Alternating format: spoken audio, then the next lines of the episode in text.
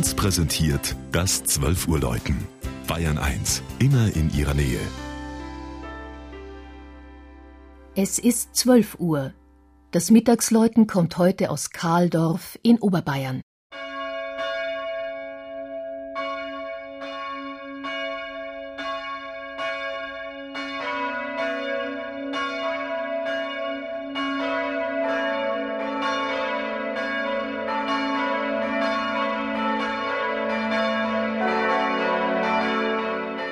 Im nördlichen Landkreis Eichstätt, an der Grenze zu Mittelfranken und nahe am römischen Limes liegt, umgeben von den berühmten Jurasteinbrüchen, der knapp 300 Einwohner zählende Ort Kahldorf.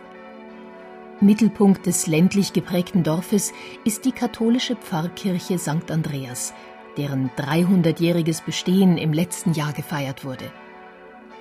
Besucher des Gotteshauses erwartet ein lichtdurchfluteter Innenraum mit einem gelungenen Zusammenspiel von historischen und modernen Elementen, die immer wieder Bezug auf den Kirchenpatron St. Andreas nehmen.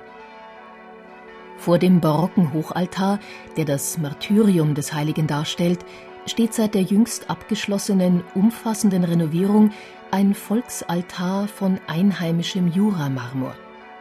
Auch die ausdrucksstarken Bildnisse, die der Pfaffenhofener Maler Michael Weingartner 1952 schuf, nehmen das Motiv des Kirchenpatrons auf. Das große Deckengemälde zeigt die Marter des heiligen Andreas. An der bei der Kirchenerweiterung 1925 eingezogenen Empore hat Weingartner eine regelrechte Galerie der 14 Nothelfer gestaltet. Eine Besonderheit ist das zweite Deckengemälde oberhalb der Empore.